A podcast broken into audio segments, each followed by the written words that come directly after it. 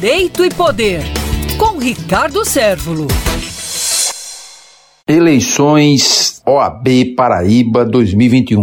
Os bastidores da cena político-jurídica daqui da Paraíba não se fala em outra coisa. A OAB é uma entidade representante da sociedade civil que, juntamente com a Associação Brasileira de Imprensa, gozam de uma credibilidade muito grande perante a opinião pública. Isso porque essas entidades elas são uma representação da essência da vida e do exercício democráticos, da vida prática para funcionar a cidadania em seu espírito mais puro, em seu espírito mais altruísta. Aqui na Paraíba, três candidaturas estão postas da professora e advogada Maria Cristina, conhecida como Kio, do professor e também advogado Arson Targino, e a candidatura do professor e advogado Raoni Vita. Nos bastidores, comenta-se também que essas candidaturas estão num acirramento muito forte para ver quem irá comandar no próximo triênio, né? São três anos de administração, os destinos da Ordem dos Advogados do Brasil aqui na Paraíba.